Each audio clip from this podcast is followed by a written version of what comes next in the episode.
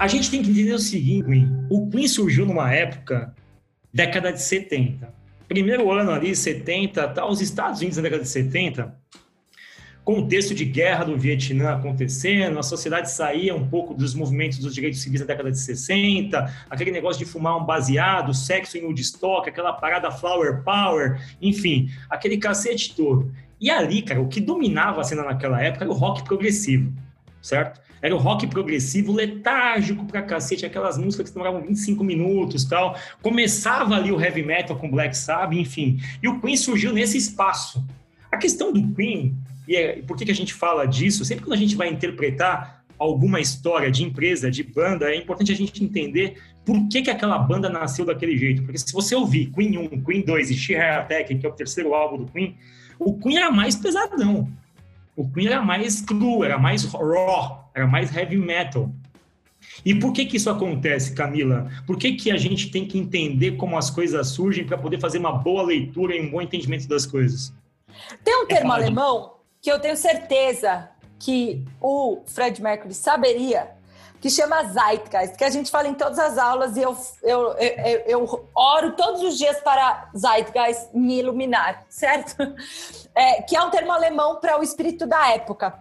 De alguma forma, é essa percepção de que você não pode olhar a história como se fosse uma foto, e sim como um filme, tem começo, meio e fim. Quando você interpreta uma banda, não adianta você achar que ela nasceu de autossurgimento, sabe? Tem um nome na biologia, de auto não sei o quê, que ela não dependeu de nada que veio antes e nem vai criar nada depois. Então, eu acho que a importância disso é você criar essa percepção de que você não está sozinho no planeta, que você precisa saber ler o momento. É o momento de ser mais pesado, não é? Se você estiver disposto a ler o momento, você pode tirar muitas vantagens disso. Você acha que a gente está num momento mais rock progressivo ou a gente está meio que, sei lá, timbalado agora como Master Tech, Camila? A gente está mais para quem? Assim? Ai, não tá sei. Mais Floyd, com umas propostas e uns cursos de foda, ou a gente está mais para timbalado, aquele negocinho, só uns batuquezinhos, que bebeu água. Tá Mas é o quê? Mas é o que eu... Mundo ou Mastertech? Mastertech. A gente, o movimento do Mastertech hoje é o quê? A gente é uma banda de rock pesado ou a gente é um axé descarado que vai até o chão? Eu acho que o mercado é timbalada e a gente está tentando vir com rock and roll novo, certo? Tentando ter cuidado com cada proposta, com cada aluno, olhando no olho, fazendo chorar. Eu tenho essa sensação, mas posso estar errada, posso estar equivocado. A gente então está dizendo que é um tipo um bidiz, então. A gente está ficando staying alive. é, pode ser.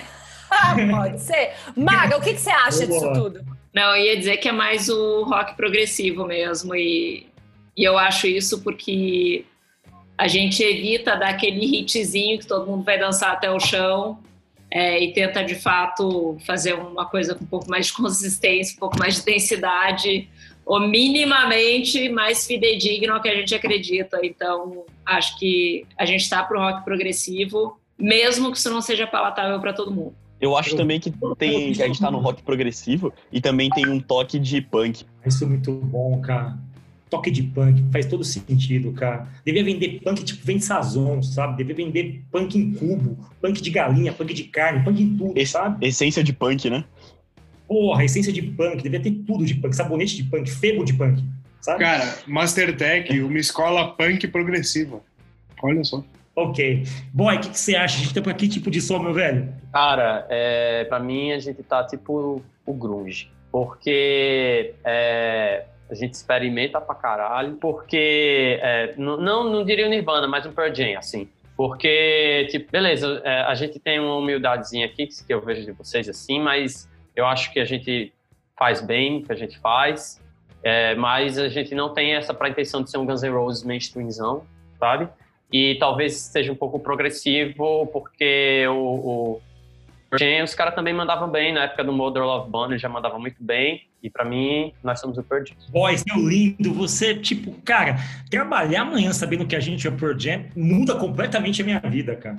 Eu também, mas se bem que eu gostava do Guns N' Roses. Eu gosto do Guns N' Roses. Eu só sei Aninha, uma música. O Guns é legal, mas o, o, o, o Axel sempre É mais, extravagantezão. É. é uma cena mais extravagante, né? É, Eu acho é. que seria mais ali pra galera do. Ixi, Maria, vou perder emprego pra caralho. Da Faria Lima, assim, mais ou menos. E eu digo que É, lá tem muito Guns N' Roses. Faria Lima é palavrão, boy. O Nico vai editar, o Zaca vai editar, fica tranquilo. Mas olha, é, Aninha, o que, que você acha que a gente é? Um chachado tradicional? O que, que é? Cara, eu acho que a gente, na verdade, é uma mistura de tudo que já foi falado. E a gente- eu acho que, no fundo, a gente também tem um pouquinho ali do, do, do axé, do timbalada, do hit. A gente tem o potencial de fazer a galera dançar com a gente até o chão. A eu gente acredito cita nisso. BBB, a gente cita BBB, a gente aqui é do popular, a gente tá onde a turma tá. Eu concordo, é verdade, é verdade. E contexto, Camila, é possível adjacente, certo? A gente faz o que é possível para época. E o É. Queen, aí tem uma questão, botar a gente na roda aí. Na década de 60, o rock sempre foi associado naquela época a testosterona, sabe? É um lance macho, é um lance de tipo, cara, você tem que ser viril, tem que deixar os pelos crescer até sair para fora da camisa, tá ligado? Tipo meio Eric Gauch. A questão toda aqui é o seguinte: em algum momento, em algum momento, o, o Queen achou um espaço mais teatral, mais humor ali, e abraçou aquilo. Eles começaram, meu, que solta a porra da franga mesmo, bota um glitter, bota a calça colã. E no Brasil acontecia um movimento parecido. A gente tinha aqui Itamar Assunção, a gente tinha Rigo Barnabé, a gente tinha Premeditando Breck, que tinha um lance mais teatral, tinha O Ney Mato Grosso é dessa época? Oh, o Ney Mato Grosso. O Ney Mato Grosso ele. o Fred Mercury. O Ney Mato Grosso, na verdade, era meio que a, a blueprint do Fred, do Fred Mercury é o Ney Mato É Grosso. isso, é isso, É. ótimo. E a gente tinha, as Drubal trouxe o tom- trombone com Regina Casé, Evandro Mesquita. E aí o, o Queen abraçou o humor e a teatralidade, assim, encontrou o próprio espaço. Vocês acham, olhando em retrospectiva, que esse foi um movimento perigoso ou foi um movimento sábio? No meio do contexto da época. Pensem no contexto e pensa quanto deve ser custoso para alguém dentro de um contexto onde está todo mundo remando para um lado, você fala, quer saber uma coisa? É isso mesmo. É plume paetê, amigão. Eu ia dizer que mais que o movimento certo ou errado, era o movimento que eles queriam para eles, né? Então, mas assim, falando em década de 80, é, quando saiu essa I Want to Break Free, para mim não podia ser um momento melhor, mas mais do que tudo, é, era o movimento deles, né? E eu acho que acho que tu, tu ser fiel aí às coisas que tu acredita é sempre o melhor movimento. Então, é isso. Você diria que o Queen, você diria que o Queen está para a causa gay, para a questão das pessoas poderem se autoafirmar como o Leroy Merlin, a Etnia está para os móveis, assim, por exemplo? Tipo, abriu todos os armários possíveis e inimagináveis. Você acha que o Queen é uma das bandas que mais fez pela cláusula, pela, pela, pela afirmação e pela inclusão? Porque é muito fácil ser Fred Mercury hoje. Muito fácil. Então, acho essa pergunta difícil de responder. É, eu não sei o quanto que ele tinha convicção, e aí não sei mesmo, posso estar falando uma grande bobagem, eu não sei quanto que ele tinha convicção em termos de causa, quanto em termos de estar confortável na própria pele. Se isso significasse fazer um clipe de mini saia passando aspirador e peruca, que é, enfim, quase o que eu tô fazendo aqui em casa ultimamente. É, é isso, eu não sei quanto que nessa época aí, não acho que eu não tenho roupa para falar dessa, desse assunto, mas eu acho que nesse, nessa época era muito mais uma questão dele do que de uma causa. Hoje a gente fala mais de causa do que do indivíduo, talvez. Acho que é isso. mais uma expressão artística. Assim, É, é, tipo, cara, isso aí. E a letra ela não pode ser mais clara, né? Pô, pra mim a letra é muito matadora, mas eu acho que teve uma galera que também tava querendo break free. E aí colou nessa onda aí. É, Eu acho que o Queen e o Ney Mato Grosso, secos e molhados, no final das contas, eles foram extremamente corajosos de fincar posições, meio, mesmo que inadvertidamente, numa época muito, muito, muito fechada. Assim. É, e, é, e, é, impressionante quando você olha o quanto o Fred Mercury sofria, porque quem conhece, quem digitem aí, pessoal, por curiosidade antropológica, Carlinhos Brau, Rock in Rio, Latas. Essas palavras, ó, Carlinhos Brau, Rock in Rio, Latas. E vejam o que acontece com alguém. Rock in Rio 2000, né? eu não sei o ano do Rock in Rio que o Carlinhos Brau foi escalado para tocar no dia do metal. é muito engraçado, porque ele vai tocar lá, tipo, Foi cara, foda ninguém quer você aqui, ninguém quer o diferente.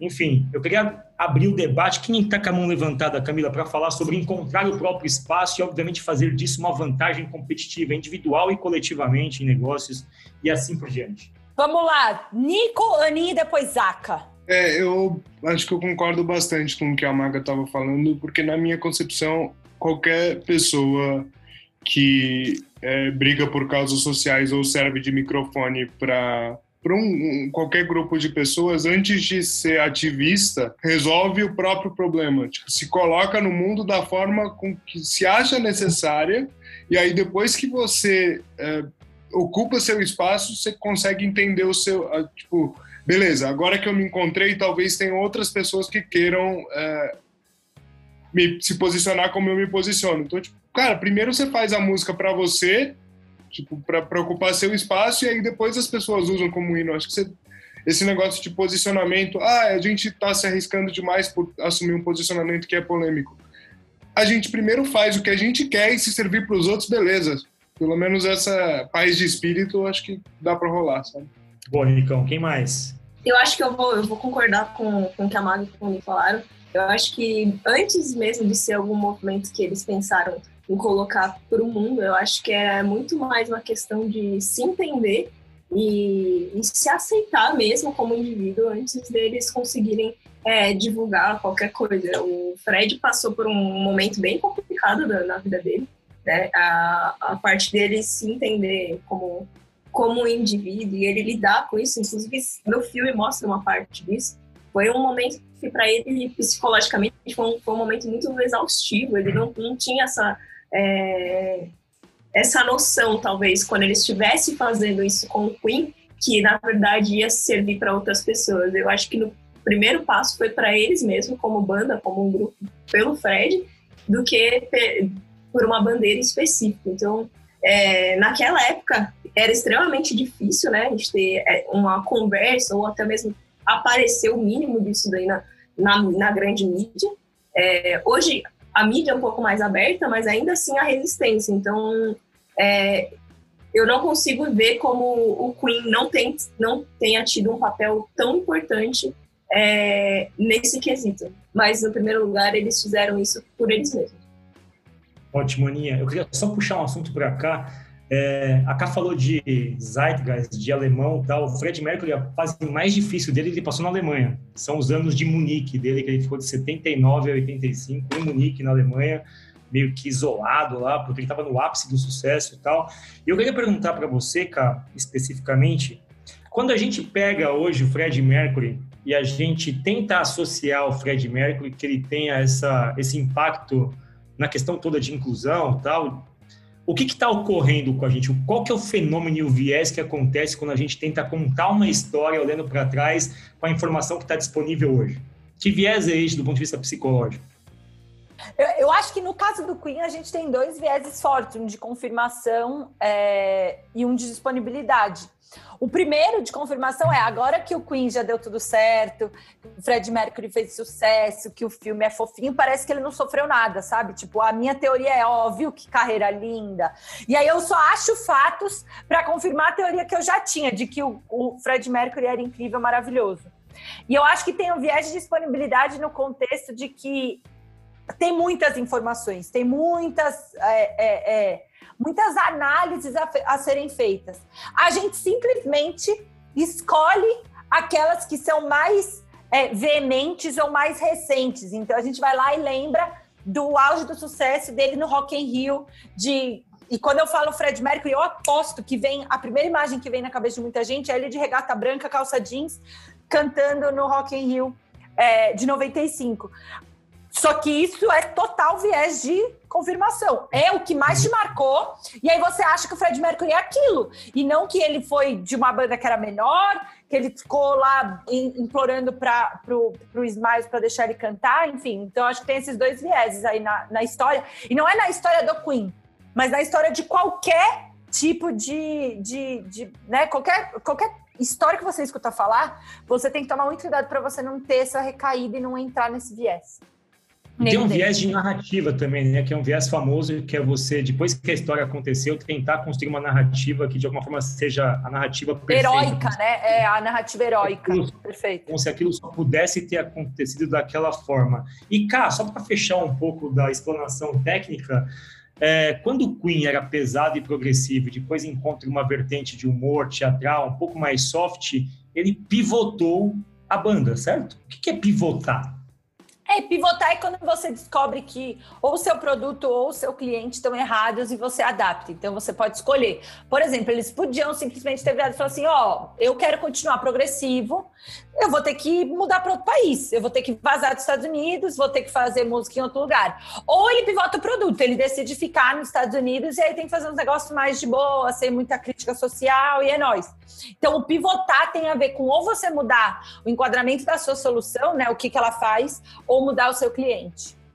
Próximo item aqui, para a gente já ir se encaminhando para a nossa coxinha para o final do primeiro tempo, é que é o seguinte, cara, raspas e restos me interessam, certo? Quem diria isso era Cazuza, né? Ou seja, na crise que a gente tá, cara, a gente não desperdiça nada. Pingou um pão aqui dentro, é briga no corredor e eu dou rasteira nas velhinhas. Porque a gente tá em quarentena, certo? Não tem regra. E aqui a questão toda é o seguinte, de Keep Yourself Alive, o Boy pode contar um pouco da história da música, mas eu queria puxar basicamente o Keep Yourself Alive para o seguinte. Quando você é uma startup, tem um outro provérbio popular que diz o seguinte, me diga com o que se preocupas e eu direi quem tu és. Se você, como startup, que não tem ainda um modelo de negócios consolidado, está preocupado com mobília, com teu patinete, com a tua piscina de bolinhas, hum, deve estar preocupado errado, amigão. E aí quem diz isso para reforçar o nosso ponto aqui é o senhor Bruce Dickinson, vocalista do Iron Maiden, que virou palestrante de negócios, que fala o seguinte, cara, nesse artigo no canto esquerdo aqui você tem uma, uma fala do Bruce Dickinson que fala exatamente isso. As startups se preocupam com as coisas erradas nos momentos errados, elas estão preocupando em se mostrar bonitas e, obviamente, cool, fancies, quando elas deveriam ter um produto rodando. O que, que vocês acham sobre esses momentos iniciais de Keep Yourself Alive? O que, que é importante se preocupar nesse momento de é, curva de maturidade de uma startup? Tem um pouco a ver com. é, é, tem muitos, muitos pesquisadores de negócio e tal que falam que a vida de uma startup se é muito parecida com a vida de um humano. Então a gente tem uma fase que a startup é bebê, que tudo é farra, ela ainda não entende qual o tamanho do buraco que ela está se metendo, ela só quer dar risada, as pessoas dão risadinha de volta para ela, fofinha. Aí a hora que tem que começar a dar mesada para aquela criança, eh, não sei, não se confio em você, não sei se minha educação foi tão boa, começa a dar chilique quando está tentando provar algum ponto, aí você vai fazer a demo, dá errado, aí você vai dar uma aula, fica uma bosta é a fase da criança. Adolescência é quando você chega nos problemas existenciais, de fato, quando você começa a ver se o caixa vai dar certo, se as pessoas que estão com você são as que têm que ficar mesmo. Você passa a ter dores do crescimento. E aí, quando você chega na maturidade, é quando você ou vai ou racha, certo? Você já passou pelo Vale da Morte, você já virou uma empresa que tem cash flow positivo, que tem uma marca estabelecida, que consegue não correr tanto atrás do rabo, que consegue contratar outras empresas e aí você fica um longo tempo como adulta, é, e aí você tem que escolher como é que você vai se automotivar, porque muitas vezes os desafios é, eles passam a ser das outras empresas te é, preocupando e não mais desafios internos. Você já conseguiu resolver o RH, já conseguiu resolver a parte operacional. Então, acho que nesses momentos de crise, crianças, empresas crianças sofrem muito, empresas é, é, mas sofrem muito, mas também tem pouco a perder, porque a queda é pequena, certo? Eu acho que quem mais sofre nessa crise é adolescente, que ainda tá com um monte de problema e ainda vem uma meleca de coronavírus, te manda ficar trancado, que é um pouco a fase que tão grande parte das startups que ainda não são unicórnios, que ainda não tem dinheiro para jogar no lixo, sabe? Então, eu acho que é um pouco desse momento. Basicamente, Oi? o que você está dizendo, eu vou perguntar para o Nico para tentar simplificar isso para o nosso leitor, nossa leitora, que são mais, obviamente, menos corporativos, assim. Eu vou te perguntar, Nico, eu acho que a sua resposta vai ser definitiva. Tá com a bunda de fora, compra um patinete ou uma cueca? Cara, depende do que vai te fazer confortável. Você pode comprar uma calcinha, uma cueca, uma fralda. Porque para quem faz muita cagada, uma fralda é melhor do que uma cueca, certo? Pois é, mas você cobre a bunda ou você compra um patinete? Essa é a questão, Nico. Não foge da pergunta. Não tem que usar táticas de Dilma Rousseff no debate. Olha, cara, na dúvida, sempre cubra a bunda. é isso. Uma síntese muito sábia, uma pílula de sabedoria para vocês que, amigo, se a época é de cobrir a bunda, não compra patinete, certo? E a gente Mas, vai ô, seguir. Fábio, eu acho, acho lá, importante fazer um fazer um, um- um- uma anotação aqui que, beleza, cubra sua bunda, mas não precisa comprar tanto papel higiênico, que você pode tomar banho, né? Até porque não é um campeonato mundial de papel higiênico, não é mesmo? Exato. Hã? Ah, tô- a impressão que eu tenho é que quando acabar a quarentena, você vai poder trocar papel higiênico por dinheiro no, no banco. É o estoque, tipo, vai ser a nova moeda, vai ter a cotação do ouro, do papel higiênico, enfim. Vamos lá para a parte final do bloco. É, a gente vai falar o seguinte, muito rapidamente da carreira do Queen, cronologicamente, para você que é fã e estava esperando esse momento de um pouco mais de seriedade histórica, de um pouco mais de informação de qualidade. O Queen, como toda banda, tem lá os seus momentos que ele basicamente segue uma curva meio tradicional. Você começa como uma novidade ali, onde você é uma tecnologia emergente e tal, fica aquecendo no cantinho, de repente você vira hype. Aí você sobe lá a sua curvinha e vira hype. Você chega no ponto, no pico das expectativas como uma banda, tá todo mundo falando de você. Chega um momento, meu amigo, que vem a próxima novidade e você despenca na curva, vai para um vale lá de frustração total. Acontece isso com todo mundo, acontece com Queen, acontece com a Anitta, acontece com qualquer um, acontece com o Fábio Júnior. Quando você cai nesse pico, você fala, caramba, calma aí, vamos nos reinventar aqui começar a subir de novo esse negócio, esse, essa curva, da, essa rampa da, da iluminação. E aí você atinge um platô, um platô, digamos, um platô de produtividade. Tudo isso que eu contei para vocês, ele tem um nome técnico em tecnologia, Camila. Como é que chama isso? É, a Gardner inventou esse termo de da gente entender que para a gente conseguir ter um platô de produtividade tem algumas fases que são inevitáveis, que se conecta muito bem, inclusive, com o lance da, da gente. Eu não posso ser um velhinho antes de ser uma criança, certo? Existe uma cadência, existe uma sequência de fatos que tem que ser respeitados. E a gente brinca um pouco no, no mundo de TI, a gente tem um, um ditado que eu falo sempre que é: a turma quer acelerar a curva. Só que tem coisas que não dá para você acelerar, certo? É tipo você pedir para nove grávidas fazerem um bebê em um mês. Não vai dar, certo? Porque não é esse o ciclo dos fatos. Então, o Hype Cycle tem um pouco a ver com a gente entender que a gente vai ter momentos de pico de expectativas, momentos de desilusões, para isso a gente poder virar uma banda produtiva, que consegue ler mercado, que aprendeu quem é seu público. Então, é sobre dar um tempo também. É muito raro, e o Boy acho pode falar, na música, assim como em tech, sucessos fulminantes são difíceis de conseguir ter uma, uma cadência de produtividade de audiência, certo? Em geral, vai e some. É a música do carnaval, ponto, acabou. É, ela fica muito restrita, muito diferente de coisas como Queen, por exemplo, que passam gerações, que as pessoas escutam e comentam por uma vida.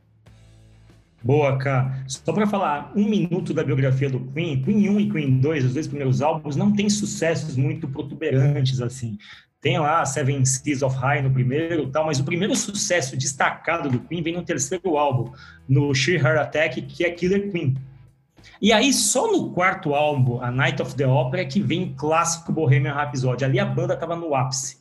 É tido como um dos melhores álbuns da banda tal. A banda começa a experimentar um pouquinho de ostracismo, faz a Day of the Race, que tem o Somebody to Love ali, que é uma das principais músicas, mas o disco é um pouquinho fraco, ele tem uma música legal, mas ele é meio fraco. News of the World, que é o disco que a maioria dos brasileiros começou a gostar do Queen, também não é um disco bom, embora tenha We Will Rock You e tenha aquela outra We Are the Champions, que também é uma música cantada pelos pulmões dos estádios. Depois você tem Jazz, que tem um outro sucessozinho ali. Você tem The Game, Hot Space, que tem Under Pressure. E a banda começa a voltar uma escala de produtividade e atinge ali com a Kind of Magic, que tem outro sucesso, Radio Gaga, a Kind of Magic, por aí vai. Então, assim, a banda passou por um, por um processo de hype cycle tradicional, como a K disse. E aí, boy, o que, que você acha? Você que já teve uma banda muito famosa, o que, que você acha dessas fases de desenvolvimento de uma banda, meu amigo boy? Não, minha, minha banda nunca foi muito famosa, não. Obrigado pelo elogio, mas, enfim. é, amo eles. Foi muito massa mesmo. Ih, É, mas- É, não, tô não. Já tentei, já tentei. Tá, outras. A vida tem outras fases. Enfim, é, eu queria complementar um pouco o que a Camila falou. Assim, ser unicórnio em empresas já é uma coisa difícil, né? Você ser, você ter uma startup de sucesso. Em música, então, nem, nem falar, né? Assim, é o, o um em um milhão que consegue alcançar aquele lugarzinho ali que tá todo mundo disputando e E é, por isso que para o Queen era muito importante ele conquistar o público americano, sabe? É, é, eventualmente ele conquistou até aparentemente sem querer com a, com uma música que é a, a Crazy Little Thing, que eu, na minha opinião, eu considero ela um MVP, mas se eu tiver uma, uma oportunidade eu falo. E, e, e, outros sucessos também, com o John Deacon fazendo Another One Bites the Dust, que parece que também sem querer fez sucesso. Enfim, alcançar esse mercado era muito importante para eles, assim, porque era uma consolidação para qualquer banda, era alcançar, é alcançar. Acho que até hoje, sabe, o mercado americano é o mais forte de todos, né? Você realmente consegue viver um, uma coisa de outro mundo. Falando dessa coisa de, dessa dificuldade de entrar na indústria, é, uma coisa interessante é que é, a própria indústria e inclusive jornalistas eles eles nos Estados Unidos tinham uma dificuldade muito grande de aceitar o Queen como você falou anteriormente sabe e eles meio que tinham um pouco de ranço disso porque eles tinham que ralar muito eles já eram muito grandes em quase todo mundo mas os Estados Unidos sempre tinha esse problema e aí o engraçado é que antes de começar o, podcast eu estava falando com, com o pessoal sobre a música We Are the Champions e hoje ouvindo ela antes de vir para cá eu percebi que é, ela, a história dela, é, ela surge, inclusive, ela foi um, é, um hino, hoje em dia ela é um hino, assim, para todo mundo. Mas ela surgiu, na verdade, como uma resposta, sabe? Dizendo assim, galera, ó, baixa a bolinha de vocês aí, porque a gente tá aqui já, viu? Nós somos muito bons. E assim, se você for perceber na música, ela tem uma cadência sonora meio que de deboche, sabe? Tipo assim, son... ela soa como se fosse aquelas brincadeiras de criança americana que canta, sabe? Eu não sei, eu posso estar viajando, mas eu percebi isso. Faz sentido. E aí é isso, mais ou menos, sabe? Eu só ia perguntar uma última pergunta para a Aninha. Assim, quando a gente vê o Hype Cycle, que está na dica do QR Code aqui desse slide, as bandas geralmente começam, crescem chegam no ápice depois de um certo tempo. Aninha, você acha que a Billie Eilish, ela meio que subverteu essa coisa toda e já nasceu unicórnio? Já nasceu grande, já nasceu no, no topo? Olha, por incrível que pareça, eu estava esperando uma pergunta nesse tom, hein? sobre a Billie Eilish. É, talvez, no que, como a gente já comentou no podcast no, da Billie Eilish, pode ser algo que possa preocupar em quesito. Ela é uma pessoa muito nova, ela atingiu o, o ápice muito cedo. Qual, qual, que vai ser o, o, futuro dela aqui? Qual vai ser? Será que o próximo álbum vai ser um sucesso? Se não for, como que ela vai lidar com isso, né? Porque ela é muito jovem, ela não passou tanto pelos pequenos passos que todas as bandas ou artistas costumam ter, né? Muito boa. Zaca, o que, que você acha? Você acha que o Brujeria tem tá em que ponto dessa curva? Caraca, nessa você foi profundo, hein? Ah, Brujeria ninguém conhece aqui, só a gente, porque eu acho que. E o boy, talvez, não sei. Gostaria de falar que eu conheço também, tá? Você conhece ah. Brujeria? Olha só, hein? Cara, é, eu... é a banda do Bruno! Do Bruno, não é? Do Bruno! Não, cara, isso é coisa suja, é coisa meio, sabe, meio Tex-Mex, meio tipo nacho com cheddar, aqueles bem porco que você pega esse lambuza. Fala aí, Nicão. Cara, eu acho que, que Brujeria já tá. Não teve nenhum hype cycle direito, né, cara, pra ser sincero. Ele já tá numa decadência ali, né? Começou escorregando, né, cara? Cara, eles estavam no Brasil há pouco tempo, inclusive. Você acabou de criar o, o hype cycle para baixo. Muito bom, cara, muito bom. A gente só tem especialistas em mercado aqui também. Não sei porque a gente tem uma escola e não uma CNN. Eu também não. A gente devia ter CNN. A gente vai de qual música agora para voltar para uma historinha de Bohemian Rhapsody, que é a parte que o boy vai deitar e rolar e fazer a gente chorar. Eu acho que tem que ser o We Are the Champions. Ah, então beleza. Vamos guardar a Bohemian pro bloco do boy. Are we... We Are the Champions? Eu comecei a cantar a música errada. Eu, eu cantei a música errada, desculpa, eu me confundi. Você juntou duas músicas. Peraí, só, só uma observação.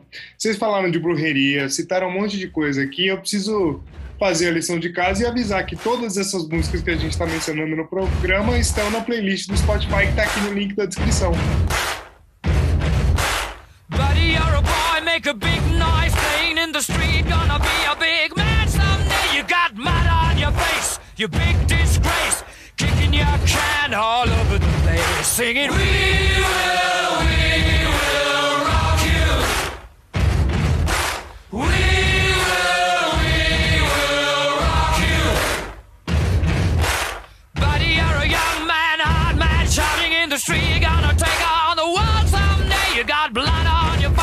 A big disgrace, waving your banner all over the place. We